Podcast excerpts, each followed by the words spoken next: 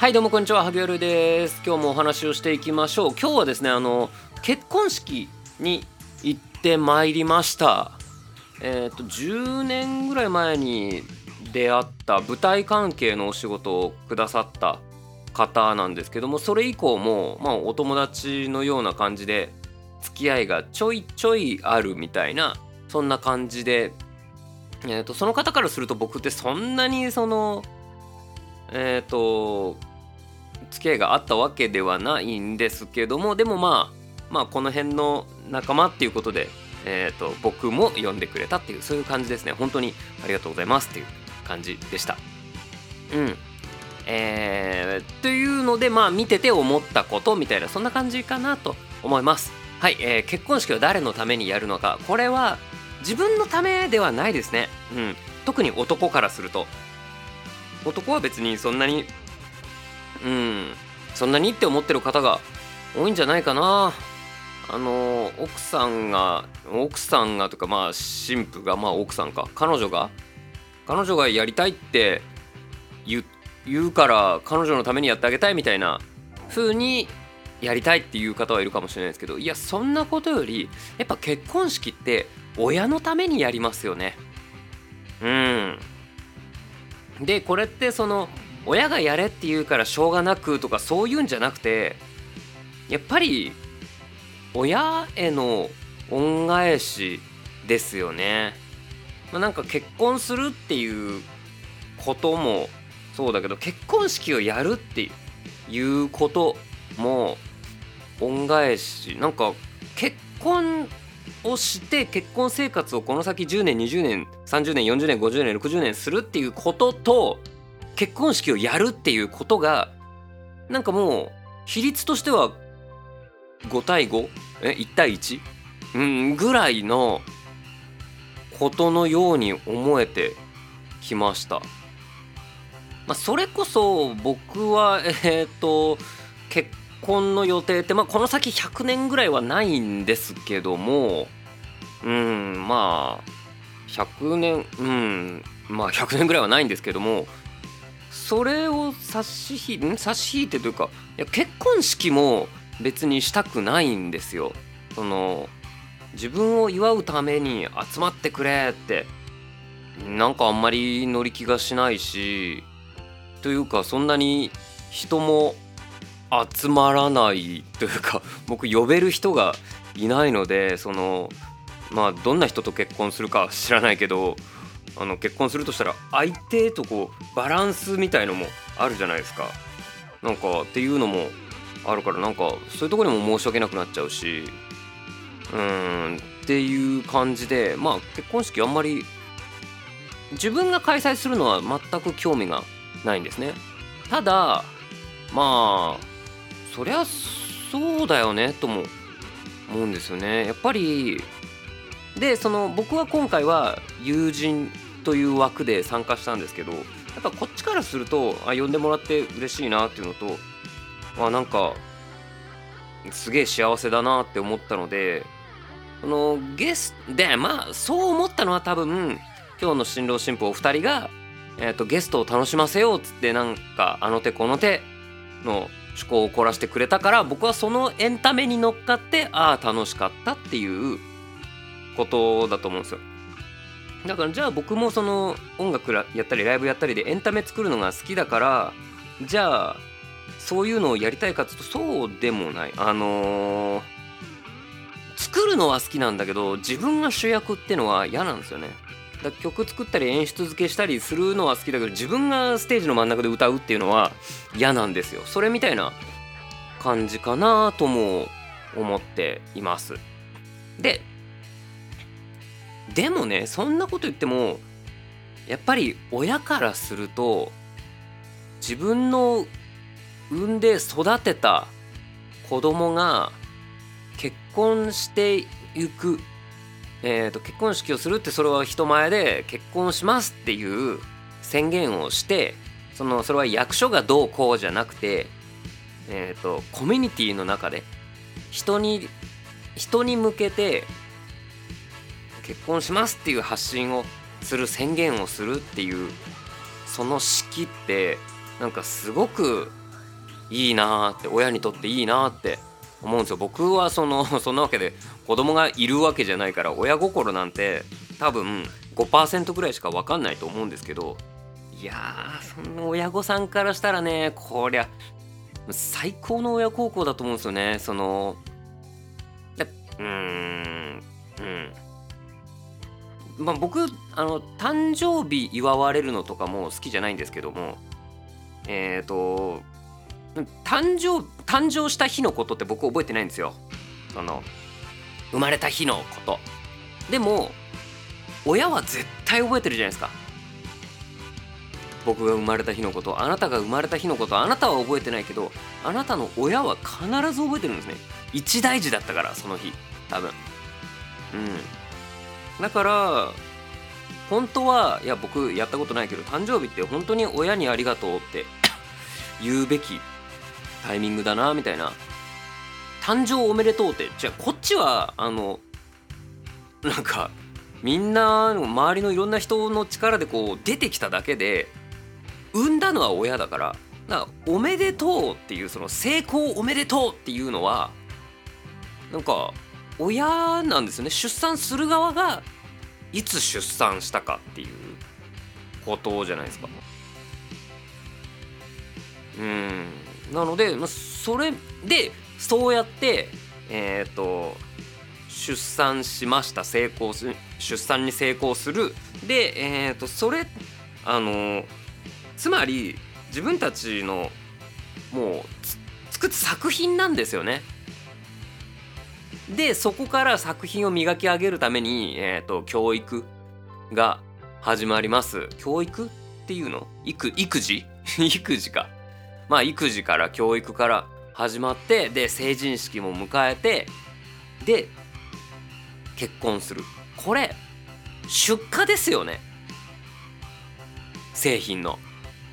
製品作って20年30年と経って買い手が見つかりました。ってなって出荷の儀式なんですよね。そうしたらもう作り手としてのさこの感極まる感じってやばいと思うんですよね。うん。でその育つ側は勝手なもんでそのどんだけ大変な思いして育ててくれたかなんて知らないんですよ。えっ、ー、と本当にそのそその時の記憶がないから知らないっていうのもああれば親も親の気も知らないでみたいなその本当にその気持ちを分かってあげれなくて知りもしないことっていうのもいっぱいあるしあとはもう子供だから無邪気だからそこまで気が回らなくて知らないということをその本当に何百個何千個とあるはずなんですね。でも大人にな自分も大人になってそのうちの100分の1ぐらいが少し分かってでそのおかげでこうして自分のこう自分が選んだ人と家族っていうのになりますっていうその選択を人前で発表するっていうなんかねいいなーって思いました。僕そう結構毎回毎回っていうほど結婚式行ったことないんですけどやっぱりその親とのエピソードが一番やばいですね。そのお父さんお母さんありがとうみたいなお手紙読むとこだったり今日今日やばかったのは今ちょっと俺喋りながら泣きそうなんですけど泣きそうだからなんか面白いこと言う？言わない。あのー、最初のねこうなんだなんだこの。一番最初の登場なんであの全全全然式みたいな。全然前世みたいな。こうえっ、ー、と神父がまあ僕神父の友人っていう枠で言ったんですけどえっ、ー、とあのこう入場ですみたいな時になんかお母さんがこうなんか最後にこう準備を一番最後のワンプッシュだけしてから、じゃあ行っておいでってなるところで、まあ、僕らには全然聞こえないけどなんなんなんとかかんとかってちょっと声かけてその神父が「うんうん」ってうなずいてる時にもうお母さん泣いてるんすよ。ボロボロ泣いてはないけどもうねもう何？ああもうまばたきやばいみたいな。でもこらえてるみたいな。うん送り出すよみたいなのがもうねよかったなーって。気持ちは全くわからないけど気持ちはわかるよみたいな。いや気持ちはわかるよってそんなそんななんだおこがましいというか失礼なことあれだけど。まあでその神父はいいやつだからねあいつ。だからそれはそのお父さんお母さんの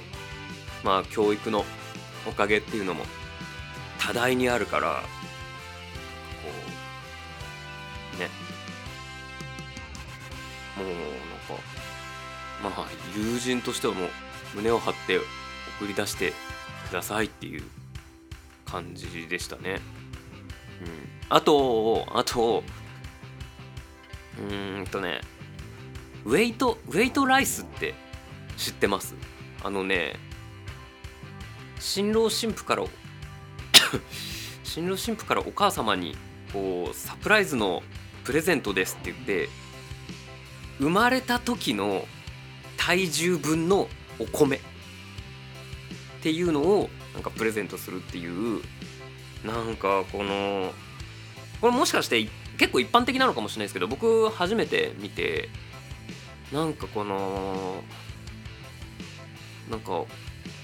すげえ絶妙だなと思って。面白いし。なんか生まれた時と同じ分のお米です。3000何キロ。今日新郎が 4800g とか言ってマジかよみたいな感じでざわついたんだけど新郎4800いくつで新婦が3600いくつ、まあ、新婦もでけえけどこれ霞んでんなみたいな。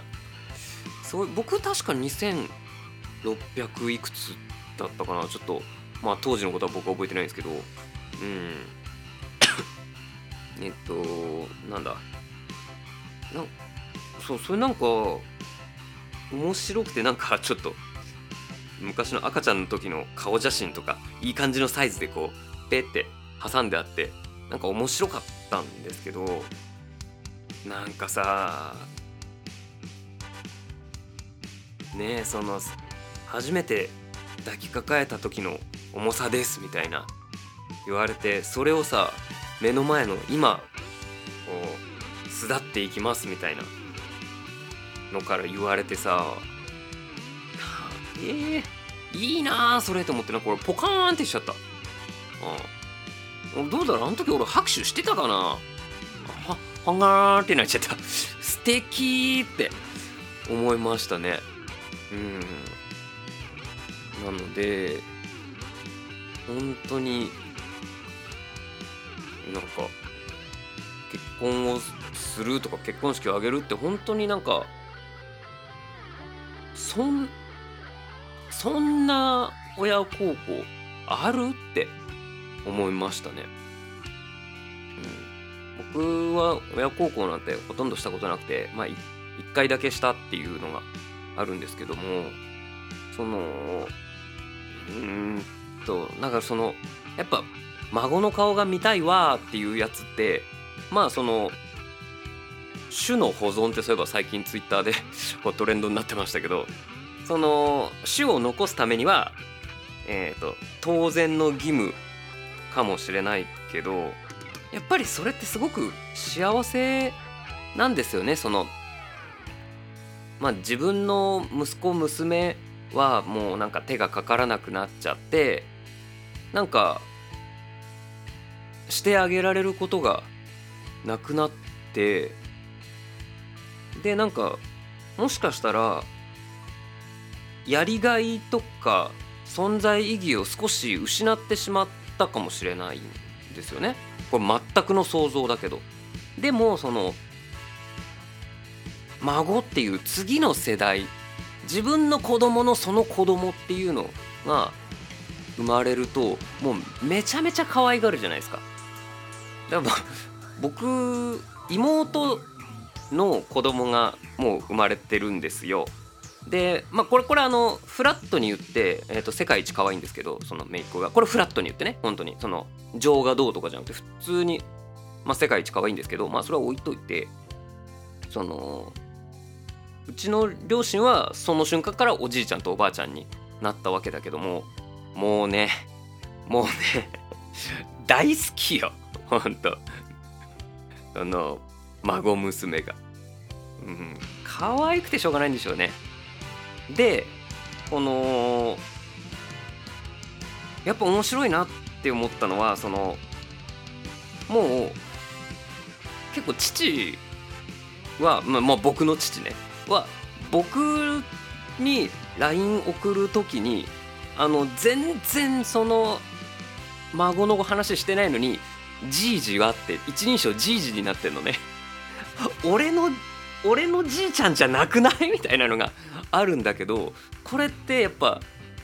人間の家族って面白いもんで一番下に合わせて自分は何っていうので言うんですよね。だからそのうんとえー、っと例えば彼氏彼女だったのが結婚してえー、っと何こう夫婦になっても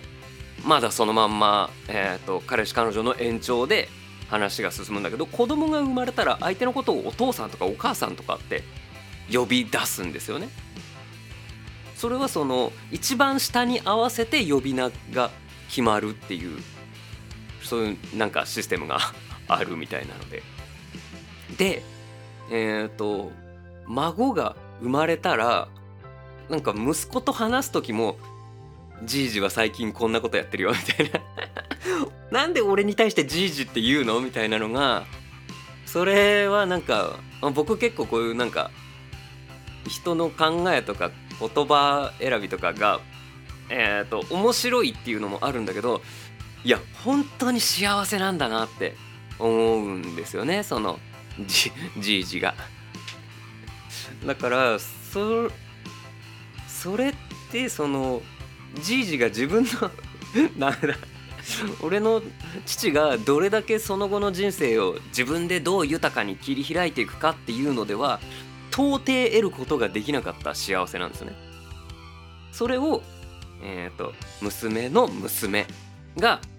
えー、この世に誕生したことによって父の人生はすごく楽しくなってると思うんだよね。だから最高の親孝行だなって思いますのでうんそういう意味ではなんかまあなんかいろんなこと考えるんですけど僕もああなんかそういう親孝行したいなみたいなとこでなんか孫の顔見せたいなみたいなのもあのすごくちょっとだけなくはない。あのファンタに入ってる果汁ぐらいはありますまああれ無果汁なんですけど それぐらいはちょっとだけあるかなっていう感じなんだけどやっぱ今日みたいな素敵な結婚式を見ちゃうといややっぱりなんか自分には無理だなって思っちゃいますね。そのやっぱ素敵な人と素敵な人が結婚するべきだなと思って僕は本当に結婚って無理だろうなってうん僕自分勝手だからさ自分の面倒で精一杯ですからね。うん。なのでいいもんだなって思ったっていうそんなお話でなんかオチのない感じで今日終わりにします。うんいいかな。はい。そんな感じで今日は結婚式に行ってきました。とっても良かったです。あのま久々に人と会ったしね。あの懐かしの。11年前ぐらいに知り合ってそっから2年間ぐらいだけ一緒にやってたっていう人なのでえそれ僕も呼んでくれるんだみたいな本当に光栄でした。あの2人がこれからもずっと幸せにいれるようによかったら今日、これ聞いてる聞いてくれたあなたも祈ってくれたら嬉しいです。以上じゃあねバイバーイ。